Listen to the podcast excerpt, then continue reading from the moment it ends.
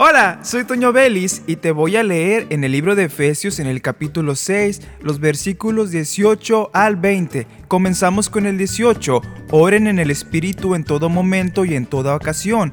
Manténganse alerta y sean persistentes en sus oraciones por todos los creyentes en todas partes.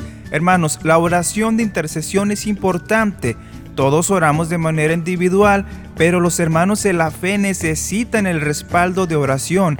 Hay cosas que ellos no han visto, pero Dios los guarda porque hay personas que oran por ellos. Nuestros abuelos oraban por nosotros y Dios nos guardó de tantas cosas que nunca supimos de qué era. Versículo 19. Y oren también por mí. Pídanle a Dios que me dé las palabras adecuadas para poder explicar con valor su misterioso plan, que la buena noticia es para judíos y valientes por igual. El apóstol Pablo en un nivel alto de oración necesitaba también que sus hermanos oraran por él. Versículo 20.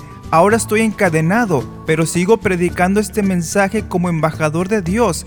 Así que pidan en oración que yo siga hablando de Él con valentía como debo hacerlo. La oración trae fortaleza, trae fuerza para nosotros, pero también es una ayuda para nuestros hermanos, para los líderes, para los pastores que están en nuestra iglesia. Soy Toño Vélez y te invito a que continúes escuchando la programación de esta estación de radio.